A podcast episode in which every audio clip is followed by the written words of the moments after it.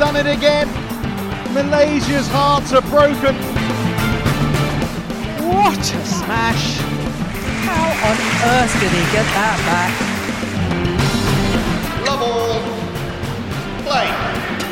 Herzlich willkommen zu Shuttle Talk, einer neuen Folge. Mein Name Tobias Wadenka und ich blicke mal wieder in die überglücklichen Augen meines Podcast-Partners Kai Schäfer, der, glaube ich, randvoll ist mit spannenden Erzählungen und mit sicher auch mit äh, Glücksgefühlen.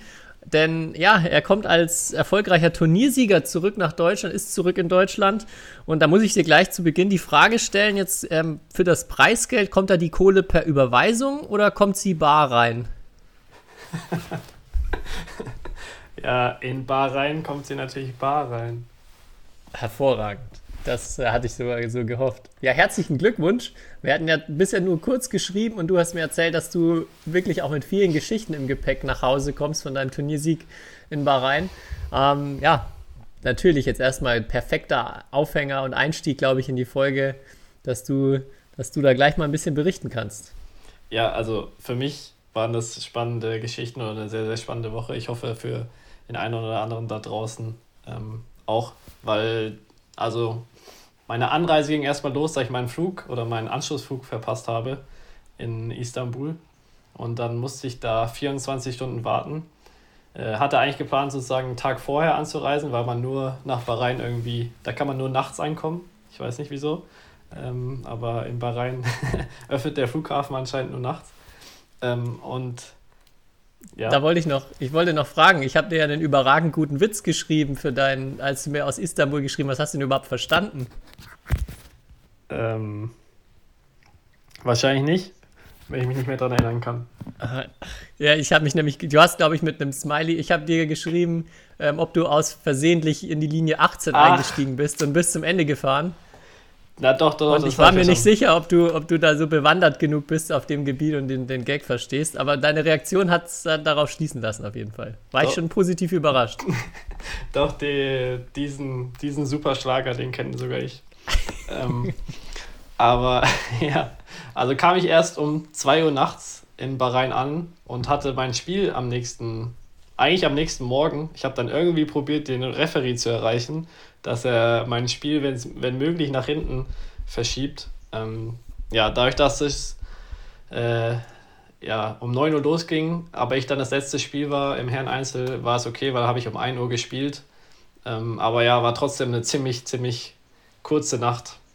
Ähm, und ja, so, so bin ich erstmal in das Turnier gestartet. Und dann halt die, ja, die Halle vor Ort war der Hammer, weil es waren einfach nur zwei Felder. Ähm, so was habe ich, also das war auf jeden Fall die kleinste Halle, in der ich jemals gespielt habe. Ich glaube auch jemals trainiert habe, ich weiß nicht. Äh, das wäre wie, ja, war halt eine, ein größerer, größerer Saal. Ähm, und hieß ja, so sah es auch aus. Ich habe mich auch, also ich hatte nur ein paar Fotos gesehen, aber ich habe mich wirklich gefragt, wie sieht denn jetzt diese Halle aus? Ähm, auch bei der Siegerehrung, das hat alles sehr, sehr, sehr, äh, sehr speziell gewirkt. Ja, also ja, es war wirklich, es war gerade so Platz für zwei Felder. Und dann gab es da halt noch so eine äh, Bühne einfach, wo dann die immer die VIPs saßen. Ähm, und ähm, ja, aber die Menschen vor Ort waren, waren super freundlich. Ähm, die haben sich also gefreut. Das hieß ja der, der Indian Club, diese Halle. Ich nenne sie mal Halle. Mhm. Ähm, das heißt, es war natürlich auch sehr, äh, alles sehr indisch geprägt, ähm, von den, auch von den ja, äh, Schiedsrichtern und Linienrichtern ähm, und Schiedsrichter und Linienrichter hatten alle das gleiche Outfit an. Beziehungsweise ich hatte das Gefühl, die haben einfach immer so ein bisschen durchgewechselt. also ich weiß nicht, ob da auch jedes Mal ein offiziell zertifizierter Schiedsrichter ähm, geschießt hat, ähm, weil ja, die, aber ich muss sagen, die Linienrichter waren, glaube ich, die besten, die ich jemals auf so einem Level gesehen habe. Also ich glaube, ich habe keine einzige Fehlentscheidung gesehen und auch mit den anderen Spielern, ähm, die haben das alle bestätigt. Die Schiedsrichter waren manchmal sehr, sehr kreativ ähm, und haben manche Regeln sehr interessant interpretiert. Zum Beispiel die Regel, ja, es gibt ja die Regel, dass wenn du den Ball, darfst du ja eigentlich nur wechseln, wenn du selber Ausschlag hast. Oder also dann darfst du den Schiedsrichter fragen. Ähm, und wenn, wenn du sozusagen den, den Ball nicht in der Hand hast oder nicht den Punkt gemacht hast, muss dein Gegner ja auf jeden Fall zustimmen. Ähm, Und einmal war der Ball, habe ich den Punkt verloren, aber der Ball war halt komplett so zusammengedrückt. So nach so einem Smash halt, was manchmal halt bei so Bällen äh, passieren kann. Und dann habe ich ja gesagt, ja, können wir den Ball wechseln? Und äh, mein Gegner hatte, glaube ich, gerade, also es war im dritten Satz auch, war eine ziemlich wichtige Phase, hatte gerade ähm, auch zwei Punkte am Stück gemacht und wollte halt den Ball nicht wechseln. Und dann bin ich halt zum Schiedsrichter hin und habe halt ihm den Ball gezeigt. Und dann der Schiedsrichter so, ja, der Ball ist kaputt, aber wenn dein Gegner nicht wechseln will, dann spielen wir weiter. Und dann habe ich den Ball halt so hochgeschlagen. Der hat sich so, also wirklich so hart hat er geeiert, das war unfassbar. Äh, ja, und dann haben wir halt mit dem äh, Ball noch zwei, zwei Ballwechsel sogar weitergespielt, bis ich dann den, bis ich dann den Punkt gemacht habe, tatsächlich. Also so, solche Sachen hat man dann auch erlebt. Ähm, ja, und allgemein, da, da muss ich echt mal auch eine Frage stellen an die Community, weil die haben da die Bälle, also ich verrate die Marke nicht. Ähm, das ist auf jeden Fall, aber auch keine Marke, die einen von uns beiden jetzt sponsort, so viel kann ich auf jeden Fall verraten. Aber die Bälle waren nicht gut. also sehr, sehr schwer äh, und sehr, sehr unterschiedlich auch von der Geschwindigkeit her. Und die haben aber die Bälle ja auch dort immer im, aus dem Kühlschrank geholt. Äh, und da frage ich mich, also nach der physischen, ähm, sozusagen äh, physikalischen äh, ja, nach den Gründen dafür, dass man den Ball in den Kühlschrank tut. Warum, warum tut man das, Tobi? Weißt du das? Wenn nicht, müssen mal irgendwelche Physiker bei uns äh, das rausfinden. Ich würde mal tippen, dass er sonst, also bei Hitze halt ein bisschen weicher wird. Und bei ja, Kälte halt einfach steifer generell die, die Federn. Ob das jetzt gut ist, ich hatte immer das Gefühl, wenn man Bälle halt sehr lang mal irgendwie im Winter im, im Kofferraum oder so hat, dass sie dann halt auch leichter brechen, schneller kaputt gehen. Ja. Was finde ich auch total Sinn macht. Und wie ist, es, nee. ja, wie ist es auch, wenn dann so ein auf 2 Grad runtergekühlter oder 8 Grad runtergekühlter Ball dann äh, ja, auf, in eine 30 Grad warme Halle kommt? Also das ist ja auch, also da, deswegen will ich mich mal von, von den hier Physiklehrern da draußen, die uns bestimmt hören, ähm, äh, ich, ich glaube, Bälle kann man ja auch eine Wissenschaft draus machen. Da gibt es doch auch so spezielle Schränke für die Ballrollen zur Aufbewahrung, die ja manche vielleicht ja. auch Vereine oder Stützpunkte haben. Ja, und da habe ich nämlich, ich habe das dann versucht zu googeln, ob äh, das Sinn macht. Und dann habe ich mich auf einen interessanten Artikel gestoßen beim Badmintonverein SV Lohof. Ähm, mhm. Und da Kenn ich, ja. Kennst du? Ja. Ähm, und da geht es darum, Federbälle haltbar machen. Und da gibt's, äh, wird erklärt, wie, dass es verschiedene Methoden anscheinend gibt. Ähm, und dann gibt es in, insgesamt werden drei Methoden ähm, vorgestellt. Die erste Methode ist die Wässerung, das ist die Steaming-Variante. Äh, die zweite Methode ist das nasse Tuch-Variante. Und die dritte Methode äh, ist die Dip-Variante. Ähm, und ja, also ist, der Artikel ist zu lang, dass ich den hier vorlesen kann. Ähm, aber da können sich die Leute auch mal äh, das ausprobieren oder ich werde es mal ausprobieren. Zum Beispiel die Dip-Variante klingt auf jeden Fall gut. Den Ball erstmal in, eine, in etwas lauwarmem Wasser reindippen. Ähm, ja, ich glaube. Verrückt. Ne? Ja, wie gesagt, es kann man eine Wissenschaft draus machen, glaube ich. Ja. Okay, aber ähm, ja, also die Bälle, um nochmal auf Bahrain zurückzukommen, waren sehr, sehr ja, schlecht und das uh, und deswegen war halt auch das Spielniveau oder halt die Spiele sehr speziell teilweise, muss man sagen. Ja. Und dann hatte ich natürlich auch sehr viel Glück. Ja, das äh, hatte ich natürlich auch mitbekommen oder haben vielleicht auch ein paar andere mitbekommen. Dein, das Endergebnis bei deinem äh, Halbfinalspiel war ein souveränes 21-17, 22-24 und dann beim Stand von 7-18 hat der Gegner aufgegeben. Also 7-18 aus deiner Sicht. Du wolltest also gerade den Turbo zünden und dann hat er dir da gar nicht mehr die Chance gegeben. Oder hat sofort Angst bekommen und gemerkt, oh, jetzt kommt der Kai nochmal. Ja. Dann lieber dann lieber, äh, dann lieber jetzt nicht blamieren und diesen riesen Vorsprung verspielen. Ja, ähm, erzähl mal, was genau passiert ist. Ja, will ich, also sowas habe ich noch, auch noch nie erlebt. Erstens die Verletzung noch nie gesehen bei, beim, beim Spiel und dann halt auch natürlich bei so einem Spielstand, dass der Gegner dann wirklich aufgeben muss. Ähm, ja, also ich habe einfach nur einen Swip-Aufschlag gemacht und er hat gesmashed, er war Rechtshänder äh, und hat sich aber dabei die linke Schulter ausgekugelt. Ähm, und hat dann halt, er hat gesmashed und danach hing der Arm nur noch, also, oder die Schulter war in einem ganz komischen Winkel vom Arm, äh, von, äh, ja, vom Körper weg. Und äh, danach hat er noch so zwei Spiel äh, Bälle am Netz gespielt, hat dann den zweiten auch ins Netz gespielt und ist dann so zur, zu seiner Box gelaufen, äh, am Rand des Spielfelds. Und dann hat er angefangen zu schreien, weil er so Schmerzen hatte. Und dann sein Arm hing, also hing halt nur so da oder war so verkrampft. Und sobald er versucht hat, den ein bisschen zu bewegen, hat er so hart geschrien. Also er konnte den noch nicht mal einen Zentimeter irgendwas bewegen, seine Hand oder seinen Arm.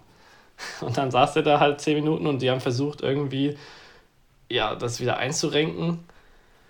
Ähm, ja, aber hat halt nicht geklappt und dann musste er halt aufgeben. Und dann habe ich ihn am nächsten Tag, und dann ist er ins Krankenhaus gefahren, also haben extra einen Krankenwagen geholt, er ist äh, ins Krankenhaus gefahren, dann habe ich ihn am nächsten Tag nochmal gesehen. Ähm, da hatte er auch, da hat er ja den Arm dann so in der Schlinge und dann hat er erzählt, dass er halt äh, drei bis vier Wochen Pause machen muss. Ähm, ja, aber halt, wie man sich beim Smash halt die andere Schulter auskugeln kann, ist echt ist ein Phänomen. Da, da können nochmal hier irgendjemand äh, da draußen mir erklären, wie das funktionieren kann. Und da habe ich mir auch, also die Frage, die ich mir vor allem gestellt habe, so bei diesem Stand bei 18,7 und auch bei, oder ist ja noch ein bisschen früher passiert, der hat ja, was ist so, zwei Ballwechsel hat er noch gespielt? Nee, nee, also bei, nee, bei dem Ballwechsel. Also er hat nur noch zwei Schläge danach gespielt, aber. Ah, okay. Ja. Ja war die, die, ich hatte mir erstmal gedacht, vor allem wenn es der andere Arm ist, ob man es nicht irgendwie noch versucht, wenn man drei Punkte vom Finale weg ist, vor allem dann auch in, mit so ja, speziellen Bedingungen, bei, wie bei solchen Turnieren, ist es ja echt super schwer auch dann, ähm, ja. wenn der andere, selbst wenn der andere einfach mit jedem, mit jeder Annahme all in geht und einfach was Verrücktes versucht, ähm, total schwer da zu verhindern, dass er noch Punkte macht. Also es muss ja wirklich unfassbar schlimm gewesen sein. Ja. Und da würde mich interessieren, ob es vielleicht jemand hier Geschichten hat, ähm, wenn Leute mit sehr, sehr schwerwiegenden Verletzungen noch Spiele zu Ende gebracht haben. Also ich erinnere mich an so ein paar mittelschwere Sachen, wo ähm, der Gegner es einfach nicht auf die Kette bekommen hat, den anderen laufen zu lassen, obwohl der andere wirklich ja, sich schlimmer gezerrt hatte und eigentlich gar nicht mehr laufen konnte. Mhm. Aber ja, ist oft dann, ja, man, vielleicht kennen es einige von euch da draußen auch, in dem Moment umso schwieriger wird. Ähm, das, das Richtige zu tun. Ja, aber es war anscheinend auch so, also es darf ja nach Regeln, glaube ich, nur ein Physio ausfällt.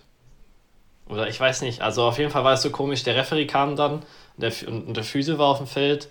Und dann ähm, hat der Referee so, also hat er die ganze Zeit rumgeschrien, das hat, der hat die ganze Zeit halt dann auch die Schiedsrichterin gefragt, hey, wie viele Minuten äh, ist schon Pause? Und dann hat die irgendwann halt gesagt, ja, jetzt sind es 10 Minuten. Und dann ist der Referee halt zu ihm hin und hat gesagt, ja, hey, äh, also du musst dich jetzt entscheiden, entweder du kannst weiterspielen oder du musst halt aufgeben. Und dann, also der konnte, der saß immer noch halt da und konnte seinen Arm, also so mhm. einfach nicht bewegen, dann hat er ja anscheinend so krasse Schmerzen. Ähm, und deswegen hat er dann halt aufgegeben. Und ja, also, der, also an dem Tag konnte er wirklich, der ist dann halt nur noch so, ohne seinen Arm bewegen zu können, ist er da ähm, dann zum Krankenwagen gelaufen und dann ist er ins Krankenhaus gefahren. Ähm, aber ja, die Verletzung auf die Art und Weise habe ich auch noch nie gesehen. Und ich bin mir sicher, hätte er irgendwie halt noch ein bisschen laufen können, hätte, also hätte er noch drei Punkte gemacht bei den Bedingungen, weil ähm, ja, dafür hat er auch davor zu gut gespielt, muss man auch sagen. Ähm, ja. Aber für dich natürlich großes Glück. Hat dann die, den, den Sprung ins Finale bedeutet, wo du äh, ja dann auf einen Gegner getroffen bist, der wahrscheinlich riesig Angst vor dir hatte. ähm, und dieses Mal auch keine asiatischen Fanmassen im Rücken hatte. Kalle Koljon. Das hatten wir vor einigen Folgen mal angesprochen, wo du in, wo war das, Singapur? Ja, Singapur. In Singapur gespielt hast und 11-0 vorne warst und dann die Fans aus Mitleid mit ihm sich auf seine Seite geschlagen haben und dann erstmal total gegen dich waren. Ähm, ja, erzähl noch ein bisschen was aus dem Finale, aus dem rein europäischen Finale, was bei dem Turnier ja schon auch erstaunlich dann war. Ja, war auf jeden Fall erstaunlich, weil bei dem Turnier ja auch zum Beispiel der Jugendweltmeister oder der Vize, ich habe ja auch gegen den Vize-Jugendweltmeister gespielt. Ähm, Und gewonnen. ja, das soll jetzt auch nicht despektiert, also soll nicht falsch rüberkommen, aber ich war, also ich weiß nicht, ob man das so richtig sagen kann, aber ich sage sag mal, ich war ein bisschen enttäuscht von dem, muss ich ehrlicherweise sagen. Ähm, weil ich hatte mir, ich, ich hatte, also klar, es ist ja auch immer Tagesform und so weiter, aber ähm, ich habe mich dann schon ein bisschen gefragt, wie, wie äh, so ein Spieler Vize-Jugendweltmeister werden kann. Also ich habe jetzt nicht den zu 10 und zu 10 wegpaniert, aber ähm, ja, ich äh, zum Beispiel so ein Christo Popov oder so, hatte ich, also da, der hatte irgendwie auf mich dann damals schon in dem Alter mehr Extraklasse. Oder auch ein Alex Danier, glaube ich, ist eigentlich besser als der. Aber äh, gut, äh, kann, kann mich auch irren oder ich war einfach so stark. Vielleicht lag es auch daran. Aber Tobi rollt mit den Augen. ich ich roll doch nicht mit den Augen.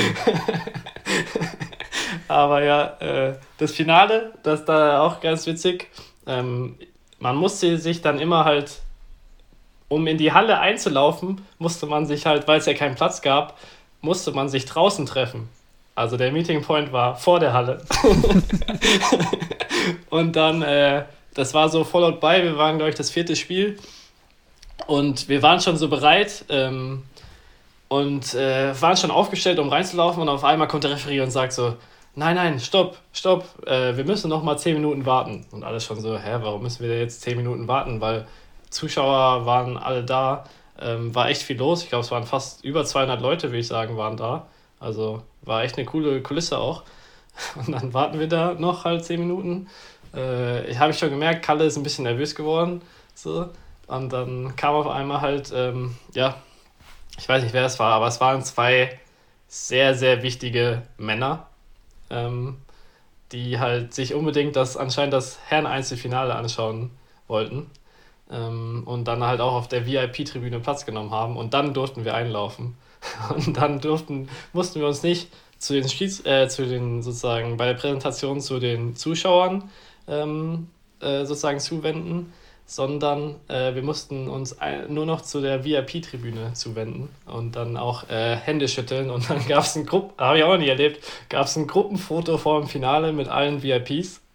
Ähm, das war auch äh, extrem witzig. Ähm, ja, und ich glaube, also ich hatte das Gefühl, das hat den Kalle alles so ein bisschen aus dem Konzept gebracht. Ähm, und dementsprechend war sein Start ins Spiel nicht so gut und dann hatte ich direkt ein bisschen Selbstvertrauen. Irgendwie, ja, in der Halle war es extrem wichtig, das Netz zu gewinnen. Und dann habe ich halt in dem, an dem Tag äh, das äh, Netz sehr oft gewonnen oder Kalle hat im, irgendwann während des Spiels irgendwas zu mir rübergeworfen. Es wäre heute wie Lotto spielen. Ähm, also ja, und dann ja, weiß nicht, ob das letzte Spiel aus Singapur auch noch ein, irgendwie ja, damit reingespielt hat, aber äh, er hat sicherlich nicht sein bestes Spiel da gemacht und ich habe, glaube ich, das beste Spiel in der Woche gemacht da und dann war es wieder relativ deutlich. Also bei Kalle, den ich auch ja von damals noch kenne, gegen den, ich weiß gar nicht, ob ich gegen ihn gespielt habe, aber auf Turnieren öfters mit ihm irgendwo auch mal in einem Bus oder so gewesen war, er hat schon auch immer ich würde sagen, es lag selten an ihm, wenn er verloren hat. Aber er wusste immer ganz genau die Gründe, warum es gerade nicht lief und die, waren, die lagen selten bei ihm. Aber ja, zu, den, zu der Scheich-Sache können wir uns dann also darauf einstellen, dass ähm, nächstes Jahr der SV Funball Dortelweil mit einem 4-Millionen-Budget in die Bundesliga-Saison geht und ähm, dann ein paar asiatische Stars und Viktor Axelsen im Aufgebot hat. Mhm. Hast du dann, dann noch einen Startplatz jetzt, wenn der wenn der Scheich dann zuschlägt? ja, schauen wir mal. Wir haben auf jeden Fall schon Bahrain Airlines als äh, Sponsor aufgegabelt. Ähm, nee, also kann, ich, ich, ich weiß nicht, wer, wer das war, aber es waren anscheinend sehr wichtige Leute. Aber ich glaube nicht, dass es der, ich weiß gar nicht, ob die da einen Scheich haben oder nicht. Ähm, und auch allgemein zu dem Land Bahrain. Also klar, das ist natürlich sehr arabisch geprägt und so weiter. Ähm, aber äh, ja, weiß nicht, ob wir darüber auch noch sprechen, aber halt wegen jetzt Fußballwärme in Katar und so. Ich hatte das Gefühl, Bahrain ist doch zumindest ein bisschen äh, ja, westlicher ähm, orientiert, als es, als es Katar wirkt. Also da, da, es gibt zum Beispiel Alkohol, den man da kaufen kann. also und ähm, da laufen zwar auch viele Personen ähm, komplett verschleiert rum, aber auch viele relativ normal. Also ähm, da ist, glaube ich, halt ähm, sozusagen alles ein bisschen freier als in Katar. Mir ist erst jetzt aufgefallen, als ich so geguckt habe, wo liegt das überhaupt, wie unglaublich winzig das ist. Ja, ja, also das ist ja, es ist ja direkt neben Katar. Es ist, ist ja so eine Insel, oder? Die nur mit einer, Mhm. mit einer Brücke quasi verbunden ist mit dem Festland. Ja, Und Katar ist ja schon klein, wo jetzt die Weltmeisterschaft ist, aber das ist ja wirklich nochmal, also winzig dagegen. ja ich Ich, weiß. hatte ja auch irgendwie gedacht, das ist viel größer. Man kennt, da ein Formel-1-Rennen ist ja, glaube ich, dort. Dadurch Mhm. kennt man ja vor allem äh, Bahrain. Aber da war ich überrascht. Ja, Formel 1 Rennen ist dort, aber anscheinend auch komplett in der Wüste, also irgendwo. Und ähm, ja, also die ein bisschen, bisschen mehr als die Hauptstadt da, die gibt es auch nicht. Also ähm, ja, und es wechselt sich halt ab zwischen kompletter Luxus, dann auf einmal so ein Wolkenkratzer und halt ähm, sehr, sehr äh, dreckig und runtergekommene Wohnhäuser teilweise. Ähm, also ist auch äh, sehr, sehr, ja, in der Hinsicht sehr, sehr interessant und sehr, sehr gegensätzlich, dieses Land. So war mein Eindruck auf jeden Fall. Ähm, ja, aber da gab es dann so, an meinem Hotel gab es so eine, wie nennt man das so, so ein Screen mit so Werbung. Äh, und da wurde immer Werbung für Konzerte gemacht. Und gefühlt jeder Weltstar tritt noch dieses Jahr in Bahrain auf. Also Imagine Dragons, Coldplay, äh, was weiß ich. Also wirklich alle, äh, bestimmt fünf, sechs Leute noch, die dieses Jahr äh, in Bahrain in der irgendwas Arena äh, auftreten. Da habe ich mich auch sehr gewundert. Aber ja, anscheinend vielleicht, also haben sie eine Halle, wo man auch eine Badminton-WM veranstalten könnte vielleicht in Zukunft. Wäre vielleicht dann auch ein äh, möglicher zukünftiger Trainingsstandort für ein paar Spieler, Das was stimmt. ja, glaube ich, heute auch noch Thema in der Folge werden wird, ja, aus aktuellem Anlass. ja, das Aber-. Ja, ich fand auch, wie gesagt, so die bei der Siegerehrung ist da super lustig aus, so viel Teppich, oder? Also Mhm, das so, Mhm. ähm, Ja. wie, wie, Es gab viel Teppich und die, diese Schiedsrichter slash äh, Linienrichter haben dann so ein Spalier gemacht. Und erstmal hat es ungefähr, es hat, es war sehr, sehr nett, aber es hat sehr, sehr lang gedauert, weil sie haben erstmal jedem irgendwie eine Plakette verliehen, der irgendwas mit dem äh, Turnier zu tun hatte. Äh, ja, die haben sich mega da alle gefreut, dass, also wirklich die, und auch, ich glaube, ich, ich habe 300 Fotos nach meinem Spiel gemacht, äh, weil jeder wollte ein Foto machen und die haben, also waren alle super nett, wirklich, äh, alle Menschen dort. Ähm, und für die war es wirklich eine Ehre, dass da so ein Badminton-Turnier stattgefunden hat. Ähm, ja, aber dann gab es da diesen Teppich und dann musste man halt hoch auf diese VIP-Tribüne, da war dann das Podest. Da standen dann alle VIPs auch und auch der, zum Beispiel der Botschafter von Thailand war da. Ähm, ähm, und ja, und dann das Highlight bei der Siegerehrung war aber immer, dass es eine Konfettikanone gab. Und hinter, hinter, hinter dieser Wir, also da gab es halt so einen Vorhang auf dieser Tribüne und dann kam immer halt ähm, so, wenn du dich dann auf den, aufs Podest gestellt hast, kam auf einmal so aus dem Vorhang so eine Hand raus mit so diesen Dingern, wo man so dran ziehen kann und dann kommt das Konfetti also rausgeschossen. Und das war halt so witzig, weil dann auch alle VIPs halt ihre kompletten Anzüge voll mit Konfetti waren und so. Ähm, das war auf jeden Fall ein Highlight und äh, war auf jeden Fall die rührendste ähm, und lieb gemeinteste Siegerehrung, glaube ich, die ich bisher erlebt habe. Können wir da noch was lernen in Sachen Aufbereitung Auf für jeden Fall. Events hier? Auf jeden Fall. Also Konfetti war schon, das war schon geil. Großartig. Ja, cool. Das war ähm, ein International Series Turnier. Mhm. Das können wir vielleicht für, für Neueinsteiger im Podcast oder auch Leute, die sich nicht so in der Szene auskennen, um das einzusortieren. Ähm, es gibt International Future oder Future Series Turniere, das ist die erste Kategorie. Dann kommt die International Series Kategorie, die das jetzt war. War das dein erster Sieg bei einem Series? Mm, Mein zweiter. Ich habe schon mal in Polen vor oh, 2018, glaube ich, ein Series gewonnen. Also, aber es war seit vier Jahren mein erster Turniersieg. Und äh, also wirklich auch, man gewinnt nicht so viele Turniere, außer man heißt Viktor Axelsen, ne? wenn man erwachsen ist. Ist wirklich, also muss man nur mal auf äh, die, ähm, ja, die Profile der einzelnen Spieler gehen. Selbst die Weltklasse-Leute, da sind nicht so viele Turniersiege. Und jeder Turniersieg ist auf jeden Fall was Spezielles, egal welches, welches Niveau oder Level. Das wäre auch vielleicht mal ganz spannend zu recherchieren. Der beste Spieler oder die beste Spielerin, die nie ein Erwachsenenturnier gewonnen hat. Mhm. Ich glaube, da gibt es wirklich, da gibt es wahrscheinlich ein paar überraschende Namen, die Auf jeden Fall. Ähm, absolute Weltklasse waren und kein einziges großes Turnier gewonnen haben. Also groß, ich würde wirklich sagen, so ab dem, äh, ab der World Tour Kategorie, da gibt es, glaube ich, einige, die, die da leer ausgehen. Von daher kann ich mich total verstehen. Wir haben auch schon mal drüber gesprochen, ähm, wie, wie cool das eigentlich ist, Turniere zu gewinnen und dass man vielleicht auch häufiger Turniere im Plan haben sollte, wo man auch sehr gute Chancen hat zu gewinnen und nicht immer nur Turniere spielen, wo man ja vielleicht coole Gegner hat und eine coole Erfahrung, aber am Ende chancenlos ist oder in der Regel keine Chance hat zu gewinnen. Von daher, ja, wie, wie würdest du dann so einordnen, den Sieg? Mm. Karriereübergreifend? Mm, ich glaube, es war also das bestbesetzte Turnier, was ich jemals gewonnen habe, auf jeden Fall, weil es waren ja 20 Inder da und auch sonst ganz gute Spieler. Also Polen war damals nicht so gut besetzt. Äh, leistungsmäßig war ich eigentlich gar nicht so zufrieden, aber ich glaube, es lag auch ein bisschen so an den Bedingungen und so weiter.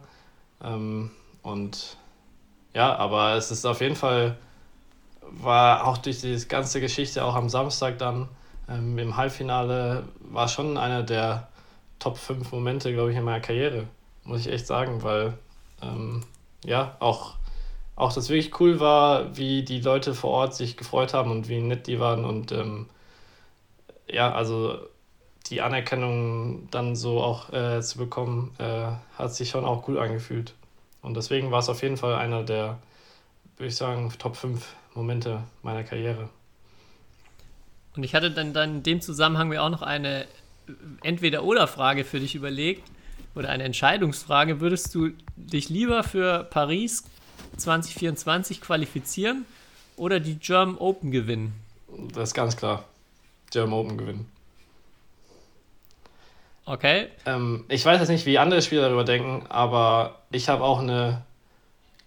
Also meine Sicht auf Olympia und auf die ganze Olympia-Quali ist äh, ja eh nicht so vielleicht auch, weil ich es jetzt schon mal einmal erlebt habe, eh nicht so, ähm, wie, wie ist das richtige Wort?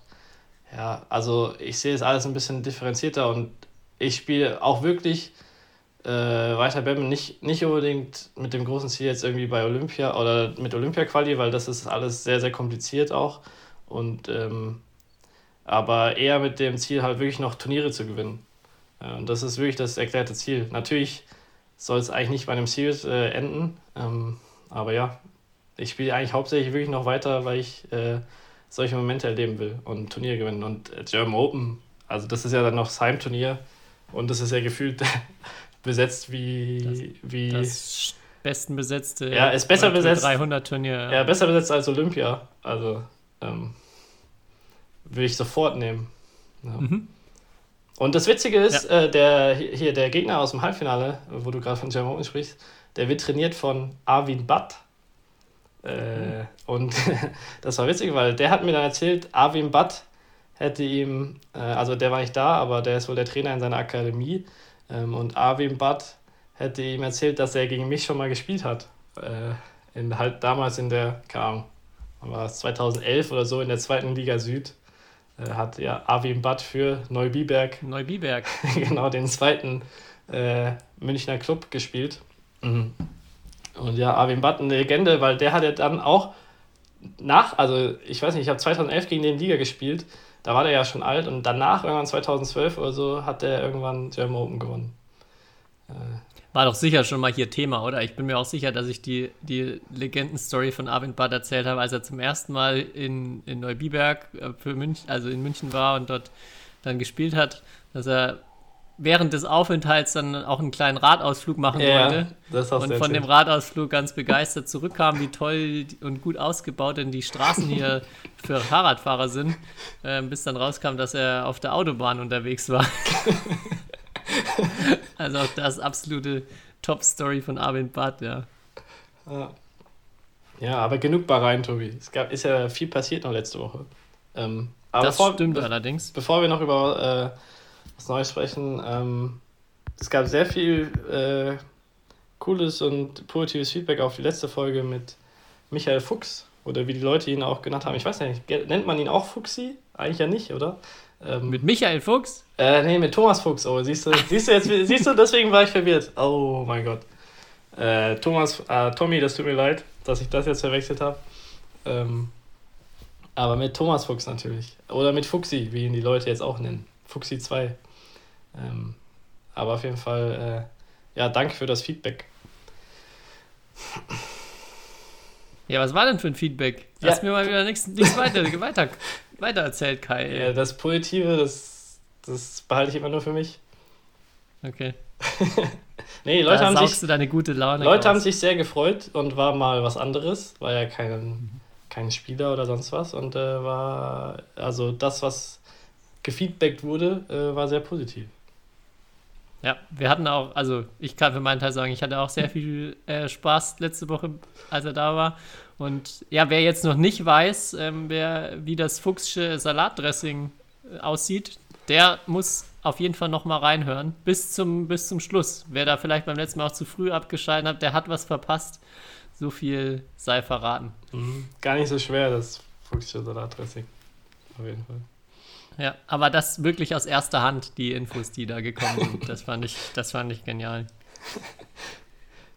Ja, wir haben noch ein Thema, internationales Thema, worüber wir auf jeden Fall auch sprechen sollten.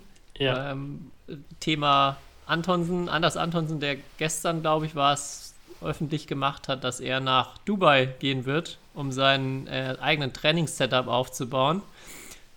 Also, wie er auf so eine Idee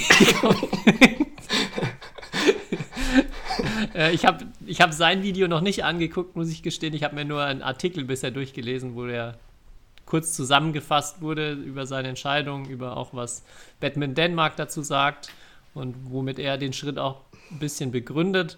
Aber ähm, ja, erstmal wirst du wahrscheinlich überrascht, denke ich mal nicht, oder?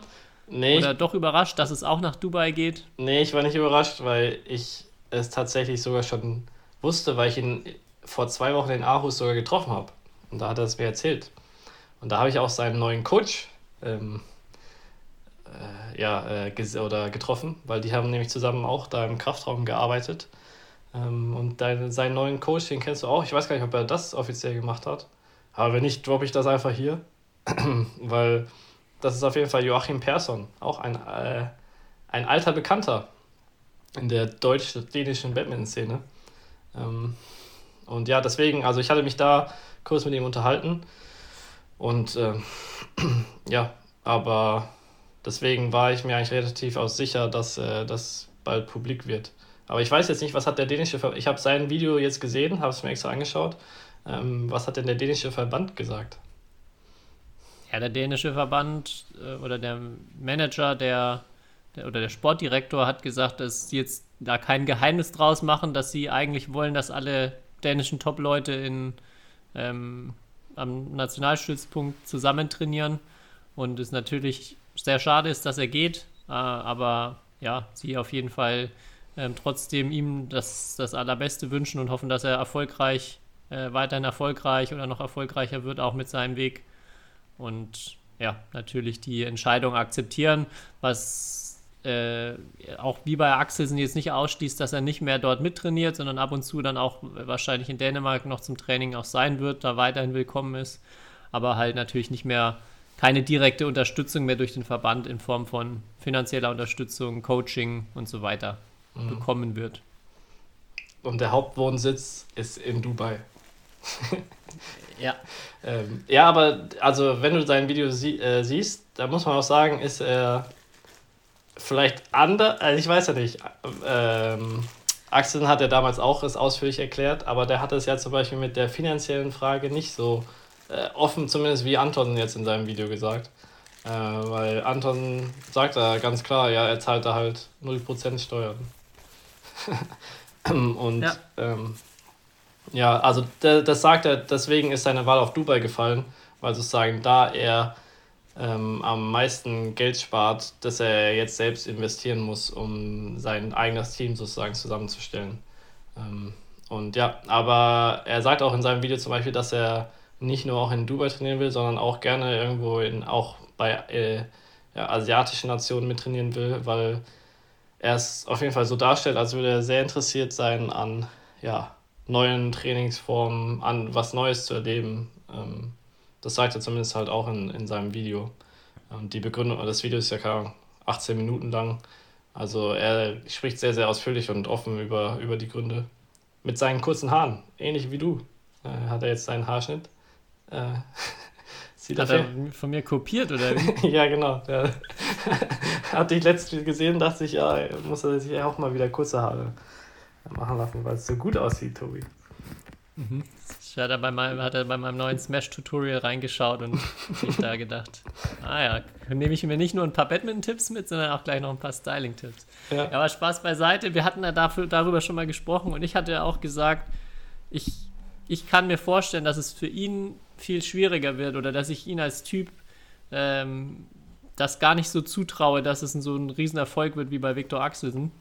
Und ich bin da weiterhin echt skeptisch, ob er ähm, da so profitieren kann oder ob das für ihn der richtige Weg ist. Ich würde, glaube ich, vom Gefühl her sagen, das dänische System ist, also ist einfach super gut. Er ist da total im Fokus, auch bei absoluten Top-Trainern, die, äh, ja, glaube ich, schon gute Ideen haben, wie sie ihn noch besser machen können. Hm, ja, aber wird jetzt natürlich die Zeit zeigen. Was schätzt du? Glaubst du, er wird wieder einen Schritt nach vorne machen durch den Wechsel? Ähm, mein Bauchgefühl sagt mir auch, er wird dadurch glücklicher, aber ich weiß nicht, ob er dadurch ein besserer Badmintonspieler wird. Ähm, oder halt noch, also ich meine, er war Nummer zwei, ne? Was ist der nächste Schritt? Der nächste Schritt ist ja eigentlich Nummer eins. Ähm, aber ja, ob er halt dauerhaft sich jetzt, sagen wir mal, in den Top 5 wieder etablieren kann. Ich meine, er ist ja jetzt durch seine Verletzung, fliegt er ja vielleicht sogar fast aus den Top 32 raus ähm, Ende des Jahres. Also äh, ja, wird ein interessanter Weg zurück, vor allem in der Olympia-Quali oder kurz vor der Olympia-Quali so einen Schritt zu machen, ähm, ist, ist sehr, auch sehr interessantes Timing, finde ich. Ähm, ich glaube vor allem, wenn ich jetzt dann auch Antonsen und Axelsen miteinander vergleiche, und du sagst es ja auch, Antonsen ist da ja super offen und ich, ich, finde, man kriegt durch seine Videos auch ein ganz gutes Gefühl, glaube ich, wie er tickt und auch, ähm, ja, er ist da einfach ganz anders als Viktor. Ähm, und ich glaube auch, dass er viel größere Schwierigkeiten hat, ähm, ja, auf Dinge zu verzichten als Axelsen. Oder ich glaube, er sagt das ja auch manchmal und das ist ja auch bei, bei, was Axelsen auszeichnet, er ordnet alles dem Sport unter und er sucht sich halt einen Weg, der für ihn jetzt am besten ist. Und ich habe aber nicht das Gefühl, dass, ähm, dass Antonsen das so gut hinbekommen kann, dass er ja. jetzt ähm, ja, mit Widrigkeiten dann da so gut zurechtkommt oder das alles so gut durchdacht hat. Ich glaube, es ist auch vielleicht so ein bisschen, ja, wie du schon sagst, er will dann was Neues probieren, er will dann einen Tapetenwechsel haben, er möchte vielleicht da auch, also ich, ich stelle es mir auch unfassbar spannend vor und in der Hinsicht kann ich so einen Schritt auch sehr gut verstehen, wenn man den, wenn man den als Spieler sich leisten kann und machen kann. Ja, das ist erstmal, glaube ich, total aufregend und ähm, auch sehr, sehr lebensbereichernd. Ähm, aber ich wie gesagt, ich bin gespannt, ob er den gleichen leistungsmäßigen sportlichen Output bekommt ähm, wie Viktor. Ja, auf jeden Fall. Also, kleines Beispiel: Viktor Axelsen äh, steht in China beim Frühstücksbuffet und sagt dem, äh, dem Koch, der da die Suppe macht, oder die Suppe zusammenstellt, weil in China gibt es ja immer so Nudelsuppe auch zum Frühstück oder in Asien allgemein sagt er so, ja, dass er bitte gerne we we weniger Öl verwenden soll als üblich. Äh, auf Chinesisch natürlich. Äh, erst und dann auf Englisch, ähm, nochmal zum Klarzustellen. Also das ist Axelsen und ich glaube, Antonsen, äh, dem ist die Menge Öl in seiner Suppe egal. das ist natürlich jetzt eine steile These, aber. Ich meine, 99,9% der Menschen ist, also der außer Axelsen ist, ist auch egal, aber ja, ich glaube, das beschreibt eher Axelsen ziemlich gut. Ähm, und ja. vielleicht auch, warum das bei Axelsen so gut klappt. Und ich hatte jetzt auch in Bahrain mich mit, mit dem guten alten Kalle unterhalten, der schon ein paar Mal jetzt auch bei Axelsen trainiert hat. Ähm, und ja, was der halt über das Training und über die Einstellung von Axelsen erzählt und auch über so die Orga und alles Mögliche ist einfach nur, ist einfach nur gut und so professionell. Und ich muss auch sagen, nach meinem Gespräch in Aarhus mit, mit Anders und mit seinen, ähm, äh, mit seinem neuen Coach, äh, bin ich da ein bisschen skeptischer, weil das klang alles noch sehr, sehr vage. Ähm, und ja, die größte Frage ist ja, warum sie nicht zusammen trainieren. Aber äh, ja, darauf, glaube ich, weiß auch jeder äh, so ein bisschen die Antwort. Glaube, weil sie ja auch so unterschiedlich sind und dann zumindest eine der beiden nicht so mit der anderen Art zurechtkommt. Mhm. Aber ja, äh, Fun Fact am Rande. Äh, Anders Antonsen lernt jetzt wieder Deutsch, hat er mir erzählt, weil er hat es in der Schule und er will wieder Deutsch lernen und deswegen hört er jetzt deutschen Rap. Und jetzt die Frage an dich, was ist dein deutscher Lieblingsrapper? Boah, sein deutscher Lieblingsrapper. Und er kennt sich da richtig aus, oder was? Also er ist da ja, also er, tief drin. Er, er, hat, er, hat, er konnte mir auf jeden Fall ein paar deutsche Rapper sagen, ja. Wir, wir können es auch, ist, auch offen ich lassen. Ich kenne mich nicht aus. Ja, wir können es offen lassen und wir machen eine Umfrage auf Instagram für die Leute und dann löse ich das nächste, nächste Folge auf. Aber könnt ihr euch mal Gedanken machen. Äh, ich tippe mal auf Apache. Ja, ja ich sage jetzt erstmal nichts. Ähm, okay, aber können wir abstimmen lassen, ja.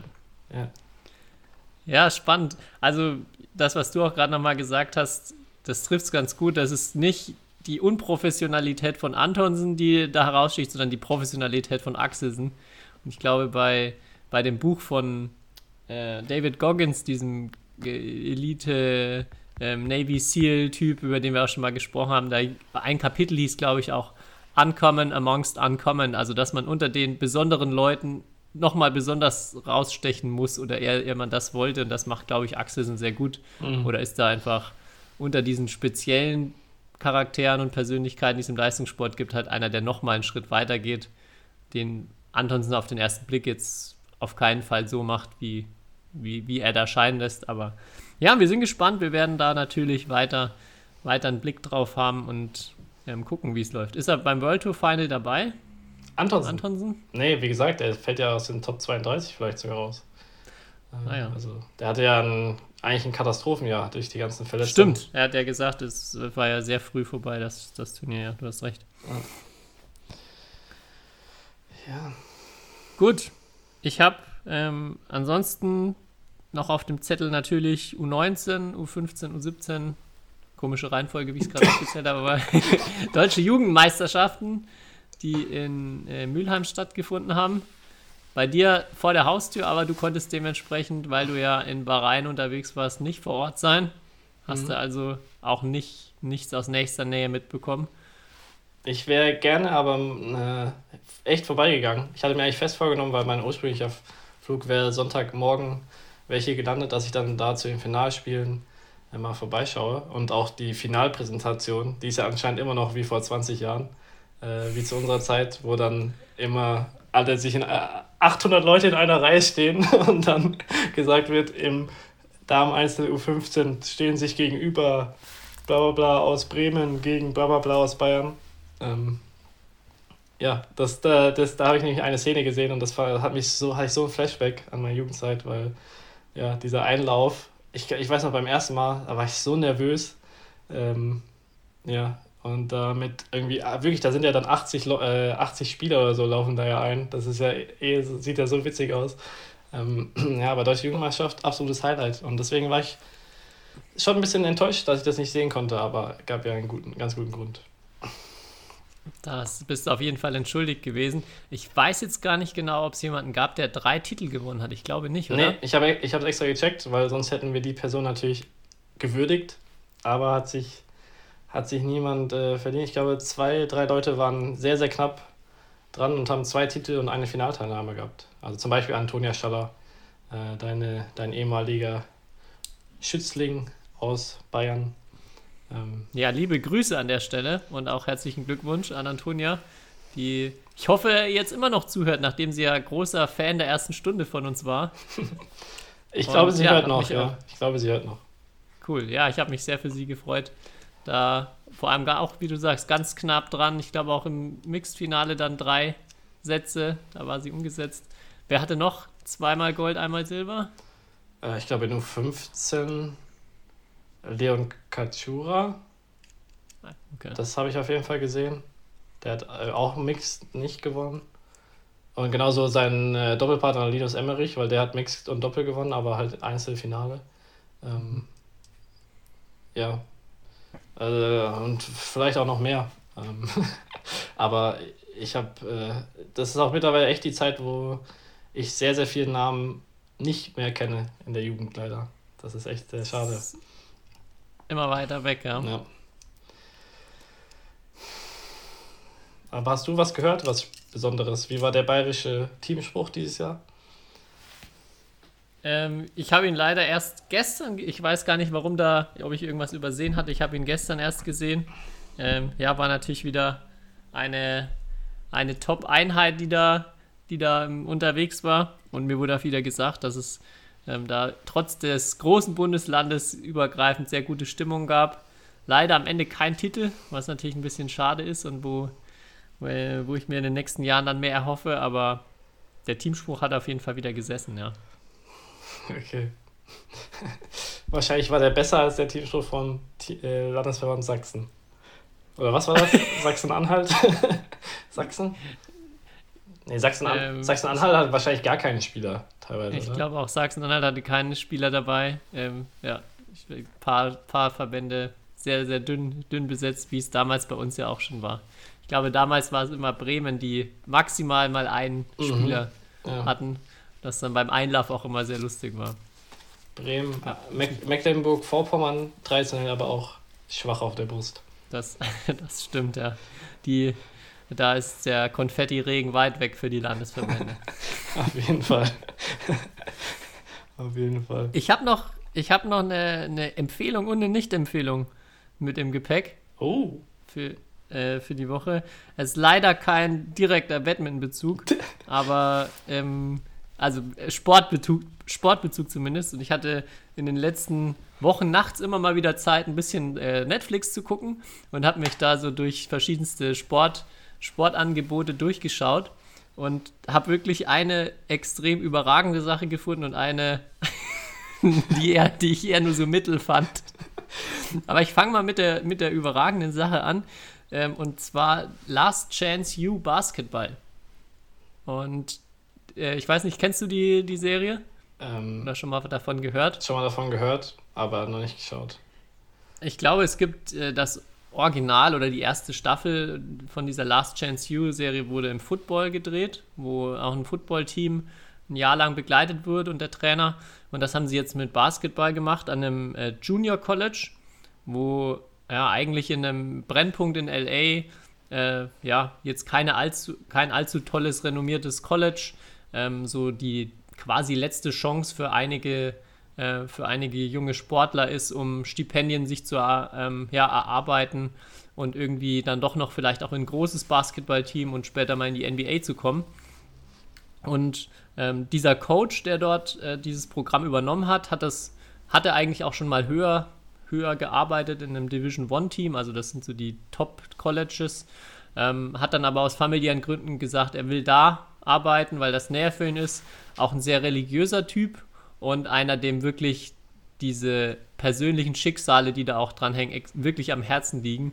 Und das wird extrem schnell klar in der Sendung.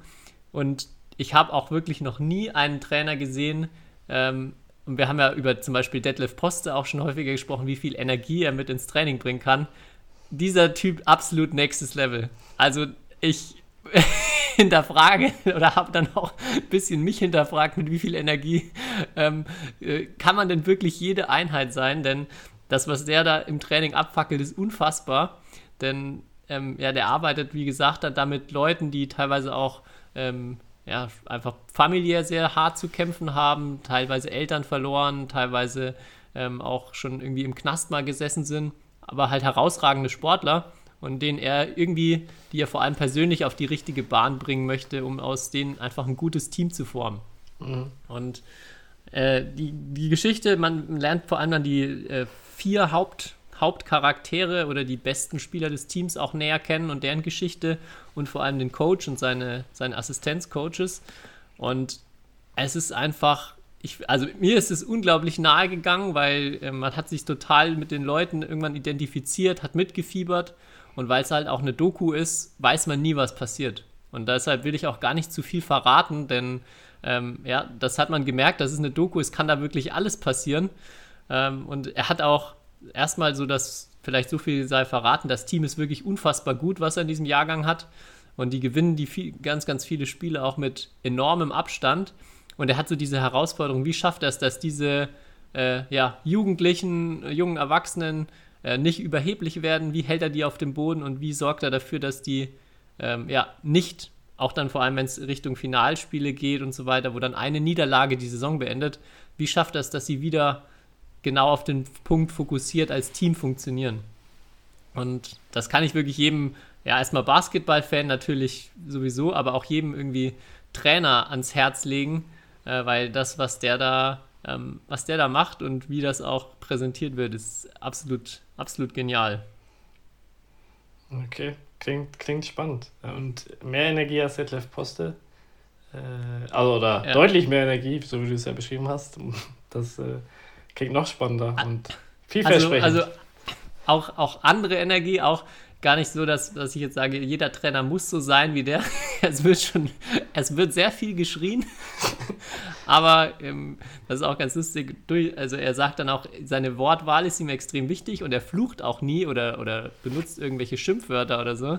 Aber er also er fordert wirklich sehr, sehr viel ein von den Leuten und ähm, ja, es ist, wer vielleicht den Film Coach Carter kennt, äh, der mit Samuel L. Jackson auch ein Basketballfilm. Es geht so ein bisschen in eine ähnliche Richtung, aber es ist halt, wie gesagt, die Realität ähm, und es ist, ich, eigentlich hätte ich nicht gedacht, dass mich diese Serie catcht. Ich fand so dieses Doku-Ding erstmal, ja, keine Ahnung, ob mich das interessiert. Ich war nach einer Folge komplett gefangen und ähm, habe ja. es wirklich sehr gefeiert, diese Sendung. Aber ohne Witz, also es gibt äh, hier so, Amazon hatte ja auch schon mal so ich weiß nicht, so über Dortmund, in Dortmund oder FC Bayern, so Fußball, aber die haben ja auch ähm, dieses All or Nothing teilweise. Und teilweise finde ich das auch richtig gut. Teilweise finde ich es auch, ist so zu oberflächlich einfach, weil du erfährst fast nichts. Aber ansonsten würde ich sagen, generell das Prinzip, eine Sportmannschaft zu begleiten oder Sportler zu begleiten und wirklich halt,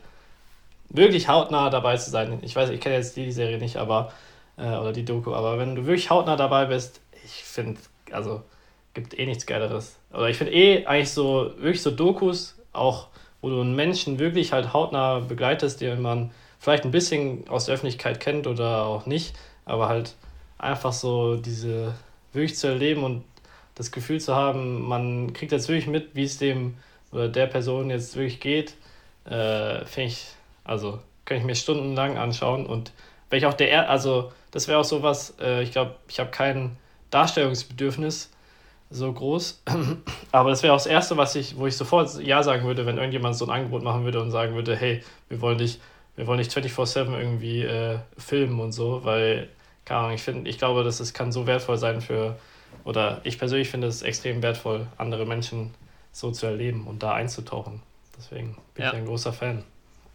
Und ich fand das, was ich erst auch äh, am ersten Blick nicht so cool fand, dass es halt irgendwie ein Junior-College-Team ist, wo man gar nichts und niemanden kennt, war dann, also fand ich am Ende viel besser, als wenn das jetzt irgendwie ein milliardenschwerer ja. Riesenclub oder irgendein Riesenverein war. Ja, die haben vor teilweise echt mickrig besetzten Rängen da gespielt und ähm, ja, aber es, es war, du hast einfach gemerkt, es, der Junge regt sich jetzt in der Halbzeit auf, rennt raus, prügelt die oder zerlegt die Umkleidekabine und du weißt nicht, ob er am nächsten Tag ins Training kommt. Und es hat irgendwie so also, keine Ahnung, ich habe wirklich sehr viel Gänsehaut-Momente da gehabt dabei. Und es war, war richtig, richtig spannend und cool, ja. Und wenn es sowas für Badminton gäbe, genial, das wäre top. Mhm. Also Carolina Marin ist ja, geht in die Richtung, ähm, aber vielleicht auch noch, da ist, glaube ich, noch mehr drin. Mhm. Und es muss dann auch gar nicht der absolute Weltstar sein, wie man, finde ich, jetzt da dann gesehen hat. Ich bin jetzt bei diesen vier Spielern, die man immer noch nicht wirklich kennt oder die, die jetzt sind auch noch, also die Serie ist noch nicht so, so alt. Vielleicht schafft es einer in die NBA, da werde ich auf jeden Fall richtig mitfiebern. Mhm. Mhm. Ja, aber ich habe ja angesagt, ich habe auch noch eine Nicht-Empfehlung herausgefunden, die auch dann, äh, glaube also aus meiner Sicht zumindest zeigt, dass äh, ja irgendeinen unbekannten Sportler äh, zu begleiten in, in diesem Doku-Format kein Erfolgsrezept ist für eine, für eine gute Serie oder einen guten Film. Denn ich habe mir The Unknown Runner angeschaut, der von einem kenianischen Marathonläufer handelt, der äh, ja erstmal als No-Name oder als einer von ganz vielen ähm, aus Kenia kommt, aber als Megatalent dann auch ähm, mit Sponsoren nach Europa kommt und dort den Berlin-Marathon läuft. Das ist so das, das große Finale, wo er darauf hinarbeitet. Er ist irgendwie im Jugendbereich schon so in der Mittel, Mittelstrecke Weltmeister und zeichnet sich eben ab, dass er da ein Riesentalent ist.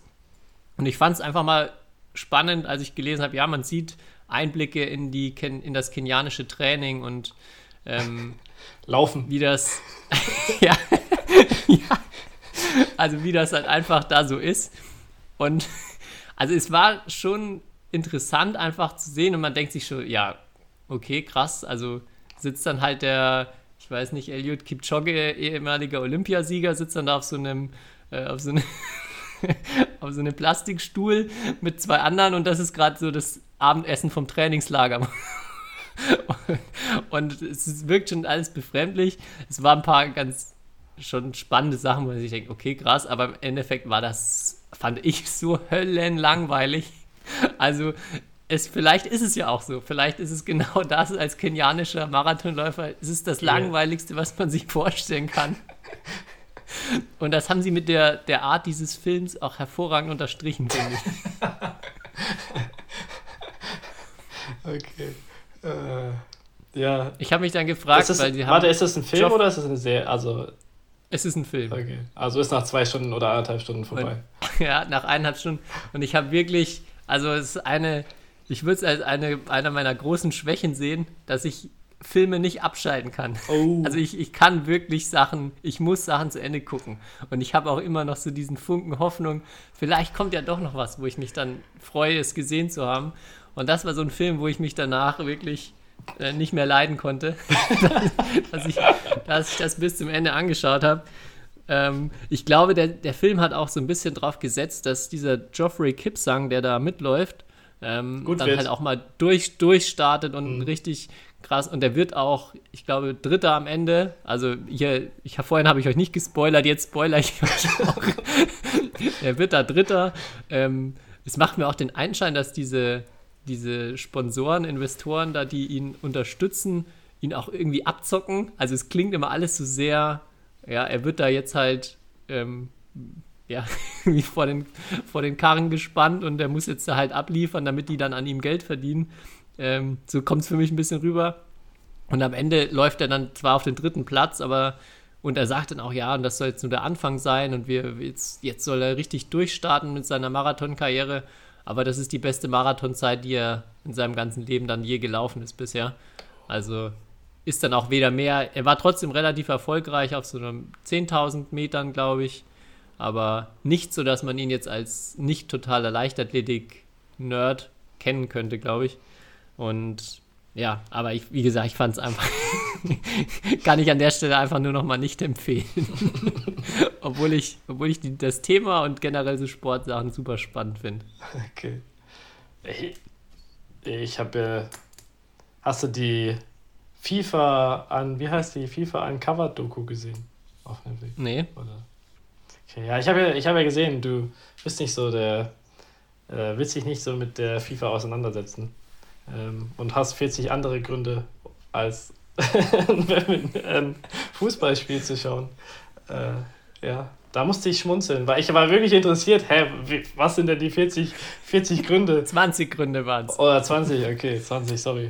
Ja, ich war wirklich interessiert, ey, was, 20 Gründe? Und dann, ja. Genau, wer die, wer die 20 besseren Sachen mach, äh, sehen will, die man machen kann, statt einem äh, Fußball-Weltmeisterschaftsspiel zu sehen, der muss auf die Seite von Club Talent gehen. Da hat mir, glaube ich, auch schon mal kurz empfohlen, die Seite, vor allem für Vereine. Ja, guckt mal drauf, haben sie sehr gut auf den Punkt gebracht. Ja, also ich bin kein, kein Freund, vor allem kein Freund dieser Fußball-Weltmeisterschaft in Dubai. Da muss ich kein Geheimnis draus machen. ja, ich auch nicht, aber ja, habe eh das Gefühl, meine Fußball, mein Fußballfieber hat lässt jeden Tag nach und ich glaube, diese werden. Du bist Du bist dann erst 2030 in Bahrain, fieberst du wieder richtig mit. Aber wenn in Bahrain irgendwas ist, da bin ich ja jetzt großer Fan, ja. Weil, weil da habe ich dem wahrscheinlich fünften Scheich schon die Hand geschüttelt. Mhm. Der übrigens dann Englisch gesprochen hat und gesagt hat, äh, dem war das auch irgendwie total unangenehm. Und der, also ganz komisch. Und der hat dann auch gesagt, yeah, I think the players they want to play. und der kann so, yes. und da hatte ich schon das Gefühl, hm, heute geht was. Geil. ja. Jo. Gut. Dann hoffen wir, dass du die nächsten Wochen auch nicht so viel schläfst nachts, damit äh, noch weitere Perlen der Streaming-Dienste uns hier vorstellen kannst, Tobi. Ja, ich werde mich weiter durcharbeiten und mal schauen, vielleicht springen noch ein paar Empfehlungen und Nicht-Empfehlungen raus.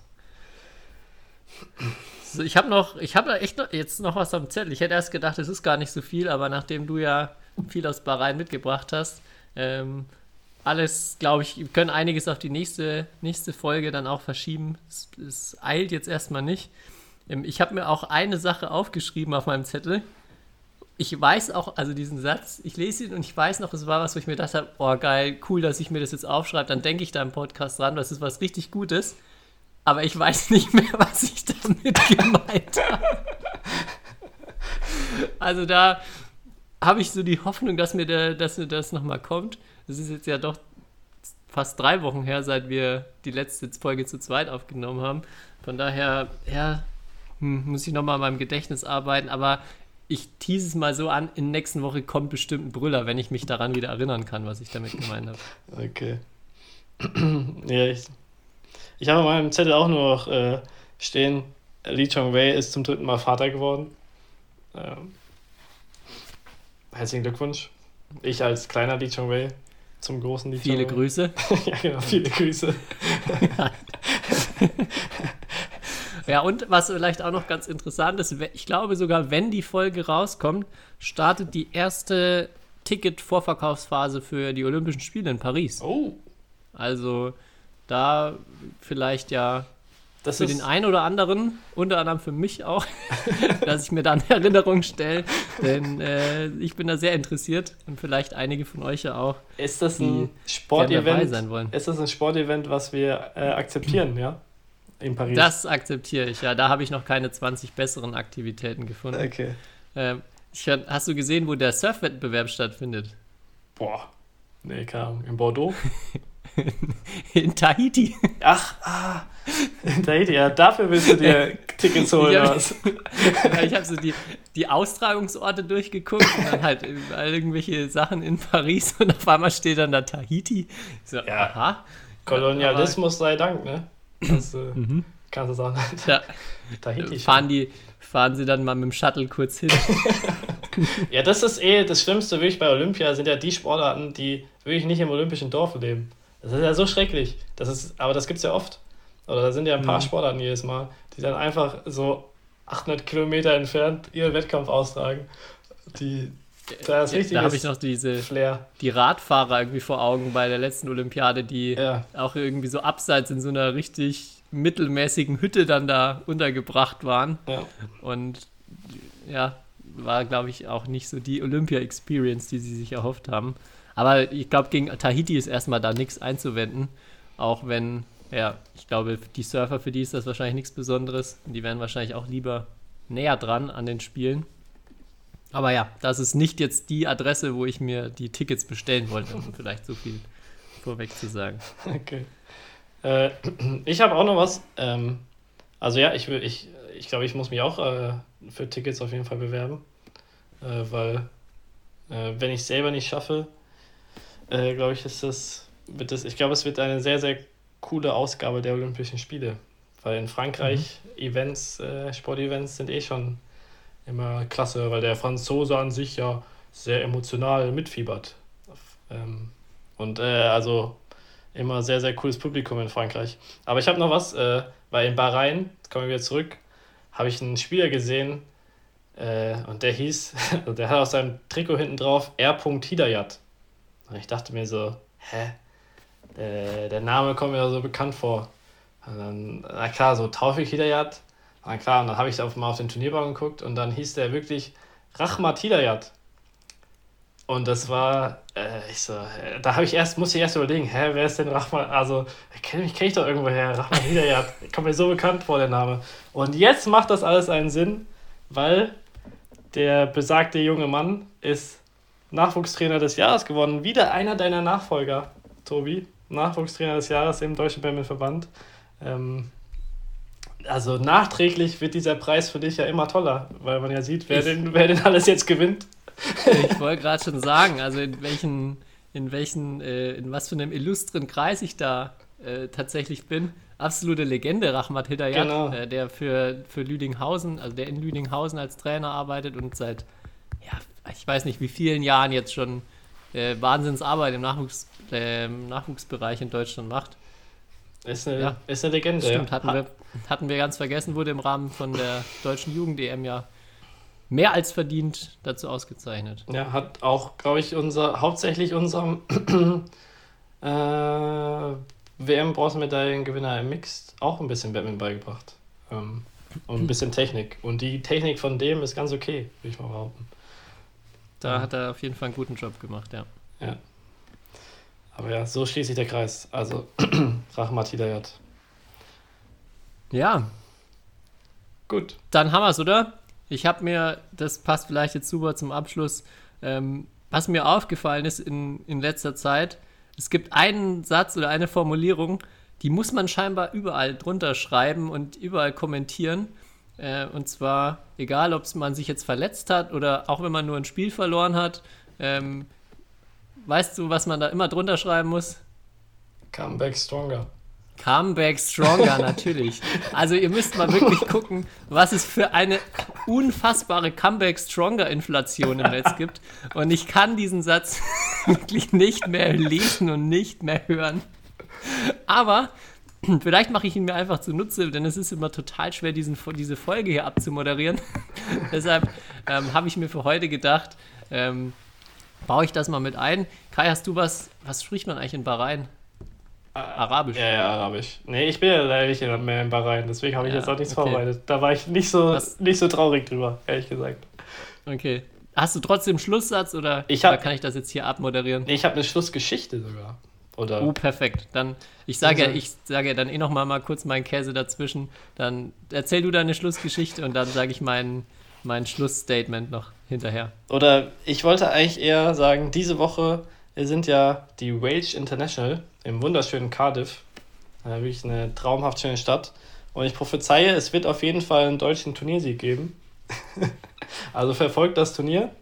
Ähm, und ich bin natürlich auch am Start, aber ich weiß nicht, ob ich für den Turniersieg sorgen kann. Äh, aber ja, unser guter alter Freund Raymond Webster spielt auch mit. Und äh, ich habe die, deswegen, ich habe die Nachricht direkt vor der Aufnahme der Folge hier bekommen. Ähm, schöne Grüße an Jan, der hat nämlich geschrieben, Raymond Webster hat in seiner Quali-Runde im Herren-Einzel, hat er nämlich 0,21 und 0,20 hinten gelegen und dann bei 0,20 im zweiten Satz noch einen Punkt gemacht und deswegen nur 0,21, 1,21 verloren. Und dann wurde die berechtigte Frage gestellt, ob das, sagen wir mal, ob er den sich wirklich erkämpft hat, diesen Punkt, oder ob der, ob der Gegner ähm, äh, ja, sehr, da sehr nett war. Und ich habe versprochen, dass ich das recherchieren werde bis zur nächsten Folge. Ähm, und dann löse ich das in der nächsten Folge auf, ob- was da mein Expertenurteil ist, ob der Gegner, ob es da irgendwie ein Video gibt, äh, was ich finde. Ähm, ja, wie ich das auch Und jetzt stell dir vor, der Gegner hätte sich da bei 20-0 die Schulter ausgekugelt. Ja, also deswegen, das äh, ja, wurde mir natürlich auch geschickt, so Sachen wie, deswegen lohnt sich immer zu kämpfen, äh, bis zum Schluss, ne? Äh, ist natürlich klar.